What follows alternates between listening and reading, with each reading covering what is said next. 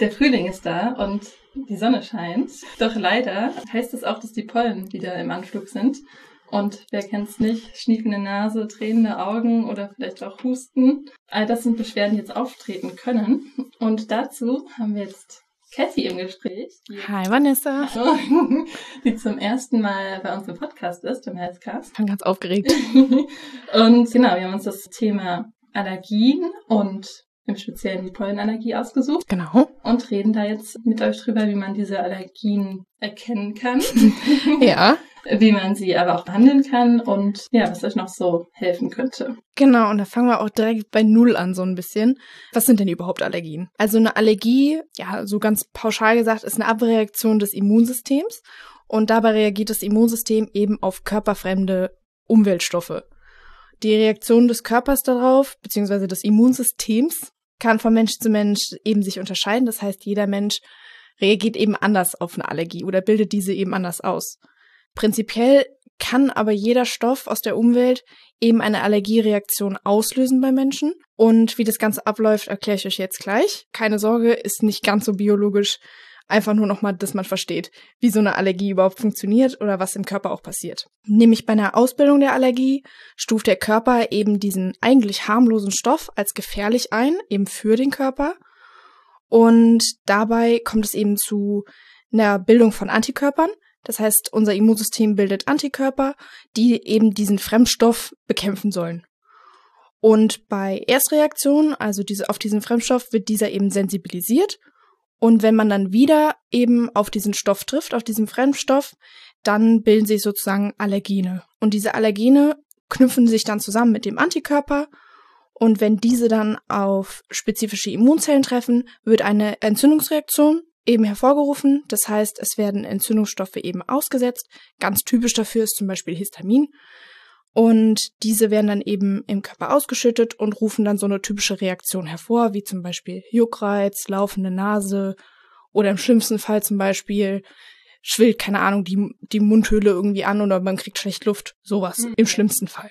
Also auch die Schleimhäute können betroffen sein, weil man dadurch genau. eher die Stoffe aufnimmt auch. Ja. Man kann Husten oder auch Atemnot dann bekommen. Oder Asthmaanfälle oder Kreislaufzusammenbrüche können natürlich auch die Folge sein, was natürlich dann genau. schwerwieg schwerwiegendere Folgen hat ja. im Körper. Und da reagiert halt auch leider jeder irgendwie ein bisschen anders drauf. Und natürlich hat das auch was mit den verschiedenen Allergietypen zu tun. Man unterscheidet eigentlich ganz allgemein zwischen vier verschiedenen Typen. Bei Typ 1, das ist wahrscheinlich so mit der bekannteste, das ist der Soforttyp, also die Soforttyp-Reaktion. Da ist eben das Immunsystem direkt darauf bedacht, eben diese Allergene zu erkennen und Antikörper dafür herzustellen. Und diese ähm, Allergiesymptome, die halt eben dabei entstehen, werden eben ganz normal, wie ich eben beschrieben habe, ausgeschüttet, eben von dem Immunsystem. Und das wäre dann sowas wie ähm, so ein Nesselausschlag oder allergischer Schnupfen oder auch Asthmasymptome und halt im schlimmsten Fall dann sowas wie der anaphylaktische Schock. Und ganz typische Allergene dafür, also die das Ganze eben auslösen, wären sowas wie Pollen, Tierhaar, Hausstaub, Milben, das denke ich, kennen auch sehr viele, aber auch sowas wie Nahrungsmittel oder Insektengifte. Der Typ 2 ist auch ganz interessant. Dabei reagiert der Körper eben mit eigenen Antikörpern und geht aber gegen eigene Körperzellen vor. Also angenommen, man kriegt jetzt zum Beispiel eine Bluttransfusion, hat aber dafür die falschen Blutkörperchen eben in der Transfusion drinne. Das heißt, es bilden sich Antikörper, die die Blutkörperchen wieder vernichten wollen, sozusagen, weil die ja für den Körper eigentlich fremd sind oder Fremdstoffe eben sind. Was man natürlich auch sagen kann, dass die Symptome bei diesem Soforttyp innerhalb von wenigen Minuten oder auch Sekunden auftreten. Und bei dem Typ 2 bzw. Typ 3, zu dem du wahrscheinlich auch später nochmal was sagst, treten diese Symptome innerhalb von sechs bis zwölf Stunden auf. Genau, bei Typ 3, das ist dann sozusagen diese Immunkomplexe, also da schließen sich die vom Körper gebildeten Immunkomplexe aus Antigen und Antikörpern eben zusammen. Eine kurze Erklärung, ein Antigen ist wie ein, ein fehlerhaftes oder ein fremdes ähm, Antikörperteil oder was eben vom Körper als fremd auch wieder eingestuft wird. Und die Antikörper wollen wiederum gegen das Antigen ankämpfen.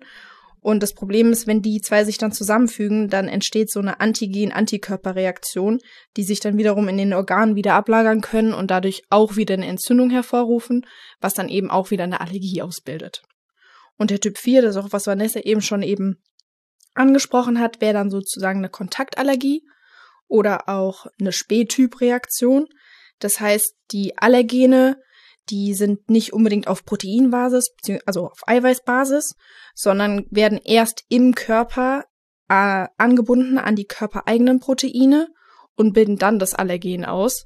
Und das kennt man vor allem bei Nickel oder auch bei Duftstoffen oder Inhaltsstoffe in Kosmetika, dass man halt erst nach mehreren Tagen zum Beispiel merkt, oh, ich krieg jetzt Pusteln am Arm oder ich vertrage das jetzt irgendwie nicht so, ich krieg Hautreizung.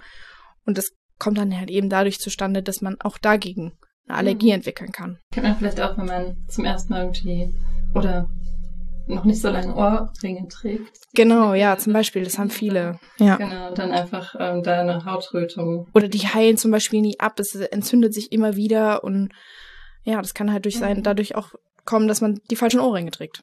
Genau, und jetzt kommen wir mal auf das Thema Pollen zu sprechen, weil das ja gerade sehr saisonal bedingt ist und äh, wahrscheinlich auch viele von euch ähm, interessiert oder betrifft auch. Also generell gibt es natürlich sehr, sehr viele verschiedene Allergien. Die Hausstauballergie, was mm, genau. einige haben, ich inbegriffen. und die Hunde- oder Katzenallergie. Wenn man natürlich Haustiere hat, dann merkt man das vielleicht auch, wenn man Besuch kommt und der dann. Ähm, Aber das ist auch eigentlich so ein bisschen Irrtum, ja. weil bei dieser Katzen- oder generell Tierallergie denkt man ja eigentlich immer, okay, ich bin jetzt gegen die Haare allergisch. Mhm. Aber eigentlich ist man ja, oder der eigentliche Auslöser sind eben nur sowas wie Speichel oder Schweiß, so Talgablagerungen, die mhm. sich natürlich im Fell oder auf die, auch Hautschuppen zum Beispiel eben bemerkbar machen. Und wenn das Tier dann durch die Wohnung läuft, überall die Haare verliert, überträgt sich das dann oder geht's auch durch die Luft oder man streichelt das Tier mhm. und schubs hat man dann halt schon irgendwie eine allergische Reaktion darauf. Ja. Aber das ist an sich nicht das Haar, sondern wie gesagt die, die Produktion des Tieres sozusagen. Kann auch Urin sein. Aber mhm. Das heißt, wenn man das Tier gut pflegt, kann man genau. also das Risiko auch minimieren. Ja. Mhm. Ja, das ist auch gut zu wissen. Weil ich hätte auch gehofft, dass man eigentlich gegen diese Haare tatsächlich dann allergisch ist. Ja. Genau, dann natürlich, weil wie du eben schon gesagt hast, Nickelallergie gibt's auch. Oder wenn man, was jetzt auch leider demnächst wieder kommt, sind ja die Insekten. Oh ja, schöne ähm, Mückenstiche. Genau, mm, ja. Wenn man da natürlich allergisch ist gegen Wespenstiche oder Mückenstiche, dann hat man jetzt demnächst leider auch wieder Probleme. Und Lebensmittelallergien gibt's natürlich auch noch. Genau. Aber wir steigen jetzt erstmal mit den Pollen ein. Und ähm, was ich da interessant fand, weil man sagt ja zur Pollenallergie auch Heuschnupfen. und es hat nicht unbedingt was mit dem Heu zu tun, wie man fälschlicherweise vielleicht vermuten würde, sondern auch mit diesen Eiweißen in den Pflanzenpollen, wie zum Beispiel in den Gräsern oder in den mhm. Baumpollen. Und ähm, das können natürlich unterschiedliche Bäume sein, wie jetzt Birke. Was ist da gerade so aktuell? Also was ist jetzt äh, so die Saison dafür? Ähm, Birke und Eche, soweit ich weiß. Ja. Das heißt, genau, da könntet ihr jetzt schon Probleme bekommen. Und ja, insgesamt sind circa 15 Prozent der Menschen in Deutschland von äh, der Pollenallergie tatsächlich betroffen. Und daher handelt es sich halt auch um eine der häufigsten Formen der Allergien. Und man sagt auch, dass der Klimawandel demnächst noch mehr eine Auswirkung darauf haben wird, weil sich dadurch natürlich dann dieser Zeitraum auch viel Ach, das ist interessant, ja. von dem Pollenflug oder von der Pollensaison. Das heißt, ja, das Thema wird auch weiterhin aktuell sein. Bleibt bestehen sozusagen. Ja. Ja, wir haben auch bei uns im Shop einen Pollenallergietest. Also falls euch das interessiert oder ihr mal selber testen wollt, eventuell auf was für Pollen ihr so reagiert, dann könnt ihr das auch selber zu Hause mal testen und könnt euch das mal bei uns angucken. Mhm, genau, das ist auch nochmal ein guter Hinweis, falls man das selbst sich auch nochmal anschauen will oder das ein bisschen einordnen ja. möchte, welche Gräser für einen selbst oder welche Bäume am meisten problematisch sein könnten. Genau, aber kann auch schlimmere Folgen haben, wie zum Beispiel, dass man dann tatsächlich über Jahre auch dieses allergische Asthma tatsächlich entwickelt. Da sprechen Ärzte zum Beispiel davon, dass dieser Etagenwechsel quasi dann okay. folgen wird, weil man ja dann nicht mehr die oberen Atemwege angegriffen sind, sondern halt eher die unteren. Aber vielleicht kommen wir jetzt erstmal dazu, ähm, wie sich das Ganze äußert. Also einerseits, wie wir auch eben schon besprochen hatten, die Symptome sind juckende Nase oder Niesattacken oder gerötete oder juckende Augen. Das sind eigentlich so die gängigsten Symptome beim Heuschnupfen. Dann kommen wir jetzt mal dazu, wie man dagegen vorgehen kann.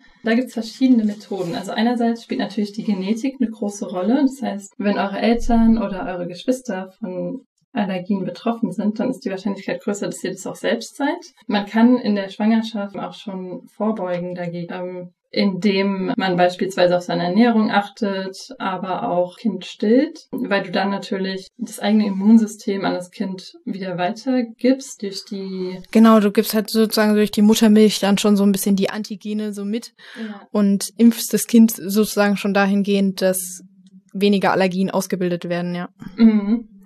Ähm, genau, man sollte natürlich auch auf das Rauchen verzichten, weil jede. Ja, gut, das ist klar. Ja, das ist generell ein guter Hinweis, aber auch in der Hinsicht ist es natürlich dann eine zusätzliche Belastung der Atemwege, die sich dann auch auf das Kind auswirken können. Und man sollte auch auf generell halt auch darauf achten, dass man nicht zu vielen Schadstoffen oder nicht zu vielen Abgasen auch ausgesetzt ist in dieser Zeit. Experten auch sagen, ist das wenn man das Kind zur Welt bringt durch einen Kaiserschnitt, dass das halt auch nicht so gut sein soll. Ah ja. Weil du halt dann einfach diesen Kontakt mit der Mikroflora der Mutter weniger hast. Aber wenn natürlich ein medizinischer Grund vorliegt, ist es natürlich besser, den Kaiserschnitt auch durchzuführen.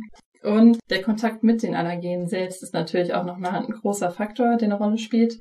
Also wenn man jetzt ähm, als Kind schon viel auf dem Bauernhof gespielt hat oder ähm, im Sandkasten und dann auch mal irgendwie. Zum wahrsten Sinne des Wortes. Genau, Dreck reinigt den Magen, ja. ja. Dann ist das Immunsystem dadurch halt mehr geübt im Umgang mit diesen Fremdstoffen und findet die halt später auch nicht mehr so schlimm, sage ich jetzt einfach mal, und kann damit besser umgehen. Ja. Deswegen ist die übertriebene Hygiene eigentlich auch nicht so unbedingt förderlich immer. Ja, ist halt nicht so gut, glaube ich, wenn alles immer so steril eingerichtet ist und man mhm. überhaupt nicht jetzt in Kontakt mit irgendwelchen Bakterien oder irgendwas kommt, dass dann halt eben auch schon ganz harmlose Sachen direkt irgendwie eine Allergie auslösen oder das Immunsystem super geschwächt wird dadurch einfach, wenn alles so steril gehalten ist. Mhm. Von daher, man soll es natürlich, natürlich schon Hygiene betreiben, aber auch nicht übertreiben. Ja, ja, genau. Deswegen kann auch der Kontakt so mit Geschwistern oder mit der Kinderkrippe mm, genau. eigentlich ganz gut sein für diesen einmal alles abgeleckt. genau, und ähm, dass das Immunsystem das quasi dann einfach trainiert wird im frühen Alter schon. Ja, man kann natürlich auch die Allergene meiden, indem man natürlich jetzt sowas wie den Pollenflug beobachtet. Da gibt es auch einige Webseiten, die euch da weiterhelfen können, wie zum Beispiel von dem Deutschen Wetterdienst. Da könnt ihr dann beobachten, welche Gräser oder Bäume jetzt wo blühen. Viele verreisen tatsächlich auch äh, in der Zeit, weil es natürlich, wenn du, ähm, oder die richten ihren Urlaub danach, weil natürlich, wenn du vorher den Allergen gar nicht ausgesetzt warst und es dann alles auf einmal auf deinen Körper einbricht, dann ist es natürlich umso schwieriger, damit klarzukommen. Deswegen ist das auch äh, eine Möglichkeit, die jetzt vielleicht in der heutigen Zeit ein bisschen schwieriger ist, aber so für die Zukunft. Und es gibt auch Medikamente, die man einnehmen kann. Also einerseits Tabletten oder Spritzen, diese Antihistaminika. Die unterdrücken diese Ausschüttung von den entzündungsfördernden Stoffen im Körper und lindern halt diese Beschwerden, aber wirken natürlich nur an einer bestimmten mhm. Grenze mm. oder einem bestimmten Bereich. Asthma-Sprays, Nasensprays, Augentropfen sind auch wichtig, die man oder können das Ganze auch unterstützen. Manche Menschen verwenden auch alternative Heilmethoden, wie jetzt zum Beispiel Akupunktur oder Bachblüten. Dazu gibt es allerdings noch nicht so viel wissenschaftliche Studien, aber das könnt ihr auch gerne mal ausprobieren. Ansonsten gibt es auch noch die Allergietherapie, die Hypersensibilisierung und die ähm, reduziert quasi auch diese Abwehrreaktion, ähm, die der Patient hat bei diesen Allergiesymptomen. Genau. Okay, also, also wird nur gelindert sozusagen. Mhm. Okay. Natürlich gibt's aber auch noch andere Sachen, die man vorher beachten sollte. Also wer jetzt auf dem Weg zum Arzt ist und sich überlegt, okay, hm, habe ich jetzt eine Allergie oder nicht, der sollte auf jeden Fall vorher mal so ein bisschen die eigene Krankengeschichte durchgehen. Eventuell mal sich umhören, ob bei den eigenen Familienangehörigen sozusagen schon eine Allergie nachgewiesen wurde. Ansonsten ist es immer hilfreich, egal ob jetzt Pollenallergie oder Lebensmittelallergie, mal für einen Monat oder sowas aufzuzeichnen, okay, wann treten denn die Symptome auf? Was sind denn die Symptome und wie schwer sind sie? Ist es besser, wenn es jetzt gerade geregnet hat, kann ich dann rausgehen, ohne dass mir irgendwie die Nase läuft oder die Augen drehen? Aber am nächsten Tag, wenn dann wieder die Sonne scheint, habe ich dann wieder alle Symptome. Also einfach auch mal ein bisschen aufzeichnen, Tagebuch führen und halt gucken, okay, worauf reagiere ich denn? Genau das gleiche auch, wenn ich, wenn ich Sachen esse oder Medikamente benutze kann man alles immer notieren und damit dann eben zum Arzt, so dass der Arzt überhaupt erstmal einschätzen kann, okay, woran könnte es denn liegen? Ist es eine Allergie oder nicht? Und dann kann man auch immer noch testen. Da gibt es dann verschiedene Möglichkeiten. Man kann zum Beispiel einen Hauttest machen. Da gibt es dann zwei verschiedene Typen. Je nach Allergietyp sozusagen. Also ganz bekannt ist dieser Pricktest, wo eben so schöne Quadrate aufgemalt werden auf der ähm, Handrückfläche oder Armrückfläche und man halt eben so Lösungsmittel sozusagen auf die Haut geträufelt bekommt. Und da sieht man dann eben meistens schon so nach 15 bis 20 Minuten so eine Reaktion, ob man eben jetzt eine Allergie hat oder nicht. Das zeichnet sich dann durch so kleine Quaddeln und Rötungen, wo man dann halt eben nachvollziehen kann, ja, ob man jetzt auf bestimmte Lebensmittel zum Beispiel allergisch reagiert. Etwas neuere Variante davon ist der Brick-Brick-Test oder Brick-to-Brick, mhm. wo eben ja, natürliche Lebensmittel getestet werden. Also nicht nur ein Lösungsmittel, sondern man würde jetzt direkt die Kiwi zum Beispiel nehmen oder direkt die Orange. Und die andere Variante wäre dann eher für die Langzeittests sozusagen. Also da kriegt man dann ein Pflaster auf den Rücken, was dann auch wirklich ein bis zwei Tage drauf bleibt, um halt eben zu testen, okay, bin ich jetzt gegen das Medikament allergisch oder gegen irgendeinen Inhaltsstoff in einem Kosmetikaprodukt. Und da gibt's auch verschiedene Standardreihen die da eben getestet werden. Man kann aber auch in Absprache mit dem Arzt selber sozusagen Gegenstände oder, naja, eben Mittel, wo man denkt, okay, da habe ich eine Allergie dagegen, sich eben darauf testen lassen. Aber das ist dann immer erstmal der Rücksprache mit dem Arzt. Was auch ganz typisch ist, ist dann halt der Bluttest, wo man dann im nächsten Schritt eben überprüfen würde, okay, haben sich denn Antikörper gebildet? Also gibt es denn Reaktionen darauf auf Pollen, Tierhaar oder Nahrungsmittel? Und da werden dann halt eben spezifische Allergenkomponenten eben erkannt und man kann halt wirklich sagen, okay, gut, und dagegen habe ich jetzt eine Allergie. Als letzten Test, das gibt's auch, ist aber auch immer so ein bisschen vorsichtig beziehungsweise sehr aufwendig und auch nicht gerade ungefährlich. Das wären sozusagen Provokationstest, wo halt eben gezielt eine Entzündungsreaktion hervorgerufen werden soll. Das heißt jetzt zum Beispiel, ich verzichte mehrere, mehrere Monate eben auf, was weiß ich, äh, Käse, Nüsse oder sonst irgendwas und dann nehme ich es zu mir, um halt wirklich zu testen, okay, bin ich dagegen allergisch? Mhm. Sollte man vielleicht vorher mit dem Arzt abklären oder sollte man auf jeden Fall vorher mit dem Arzt ja. abklären? Und wenn das alles nichts nützt, sein, wenn man genau. nicht so lange dem Stoff quasi entzogen hat und dann die volle Dröhnung Ja, kommt. genau. Das kann halt auch ein bisschen nach hinten losgehen. Mhm. Deshalb immer mit Vorsicht bedacht. Aber wäre auch eine Möglichkeit, sowas eben zu testen. Und was ich auch ganz spannend fand, es gibt auch sowas wie eine Histaminintoleranz. Also wir hatten ja am Anfang schon gesagt, dass so ein ganz typisches Entzündungsreaktionsmittel, was eben ausgeschüttet wird vom Körper, ist Histamin. Mhm. Und dagegen kann man aber auch eine Intoleranz entwickeln. Also ich kann jetzt noch so viele Tests machen und bei den Tests kann ständig nichts rauskommen, wenn ich jetzt eben so eine Intoleranz eben gegen Histamin entwickelt habe. Aber auch dagegen haben wir bei uns zum Beispiel einen Test. Und da werden halt eben diese Enzymkonzentrationen getestet, die eben im Darm Histamin abbauen. Und wenn man halt keine Intoleranz hat, dann kann man immer noch eben auf andere Tests zurückgreifen. Aber das sollte man halt vorher auch erstmal wissen. Genau, ich habe noch ein paar andere praktische Tipps so für zu Hause, wenn man natürlich betroffen ist und sich dann durchgetestet hat. dann ist es natürlich auch sinnvoll, dass man zum Beispiel einerseits kann man Pollenschutzgitter anwenden, tatsächlich am Fenster oder auch im Auto, mhm. wenn man unterwegs ist. Äh, man sollte natürlich seine Wohnräume versuchen von Pollen zu befreien. Und beim Lüften, was ja auch super wichtig ist, auch allein schon wegen Schimmel, der sich bilden kann und was auch dann wieder zu Allergien führen könnte, ist es auch interessant zu wissen, dass man auf dem Land Pollenkonzentrationen zwischen 4 und 6 Uhr morgens am größten und deswegen ist es eigentlich eher empfehlenswert, abends zu lüften, und in der Stadt ist es genau umgekehrt, dass da die ähm, Pollenkonzentration tatsächlich am Morgen eher am geringsten ist, so dass man da eigentlich am besten lüften sollte. Ja, muss ich mir auf jeden Fall merken. ja. Aber auch der Darm spielt ja eine Rolle für das Immunsystem. Das stimmt. Und genau, da gehen ja auch spannende Prozesse vor sich, die sind leider noch nicht alle so im Detail erforscht. Aber man sagt ja, dass dieses Mikrobiom im genau. Darm sitzt und dass sie auch einen sehr großen Einfluss hat auf das Immunsystem. Also wenn das Immunsystem gestärkt ist sozusagen, dann bilden sich auch weniger Allergien aus. Genau. Und deswegen könnte es auch vorteilhaft sein, dass ihr was für eure Darmgesundheit tut, ob das jetzt in Form von Darmspülungen ist, genau, ja. probiotischen Mitteln, die den Darm oder die Darmflora quasi unterstützen. Es gibt ja auch viele natürliche pflanzliche Stoffe, die dazu beitragen, dass der Darm gesund bleibt. Zu dem Thema könnte ich auch nochmal in der Sprechstunde das Thema Darmgesundheit näher anhören. Und zwar hatten wir da damals mit der Ärztin Frau Pirot-Neef gesprochen. Und da könnte ich auf jeden Fall schlau machen oder auch an unserem Podcast von letzter Woche. Da ging es auch um die Darmsanierung. Den hört da gerne auch mal rein. Das verlinken wir euch natürlich auch wie immer in den Show Notes. Aber da fällt mir auch nochmal was ein, nochmal zum Darm, was du auch vorhin schon angesprochen hast. Und zwar, wenn ich jetzt vier bis sechs Monate sozusagen mein Kind stille und wirklich Muttermilch hinzugebe oder nur mit Muttermilch ernähre, dann ist es auch so, dass ich das Kind auch mehr vor Infektionen schütze und auch da wieder das Kind sozusagen die Darmflora nach mütterlichem Vorbild eben nachbauen kann. Mhm. Und das wird ja dann auch wieder bedeuten, okay, gut, ich stärke dann dadurch durch eine gesunde Darmflora wiederum mein Immunsystem und durch ein gesundes Immunsystem bilden sich auch wiederum weniger Allergien. Deswegen hoffen wir, dass ihr jetzt in den Frühling gut starten könnt und gewappnet seid mit einigen Tipps. Genau. Zum Thema Pollenflug und weniger Schnupfnase, weniger Tränenaugen. Ja, dass ihr das ein bisschen umschiffen könnt wenigstens oder euch testen lassen könnt. Und ja, hast du eigentlich irgendwelche Allergien.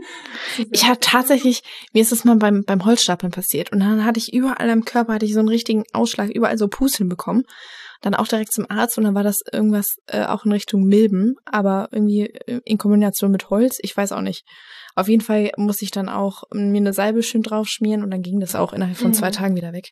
Und bei dir? Du hast irgendwas mit Hausstaub. Ja, ich, ich habe eine Hausstauballergie. Also ich weiß nicht, ob ich sie immer noch habe, weil ich habe dann schon immer so ein bisschen, dass meine Nase einfach so, mhm. als wäre ich erkältet, aber ich bin halt nicht erkältet. ähm, deswegen sollte ich das auch mal untersuchen lassen. Aber es hilft auch, wenn man regelmäßig putzt.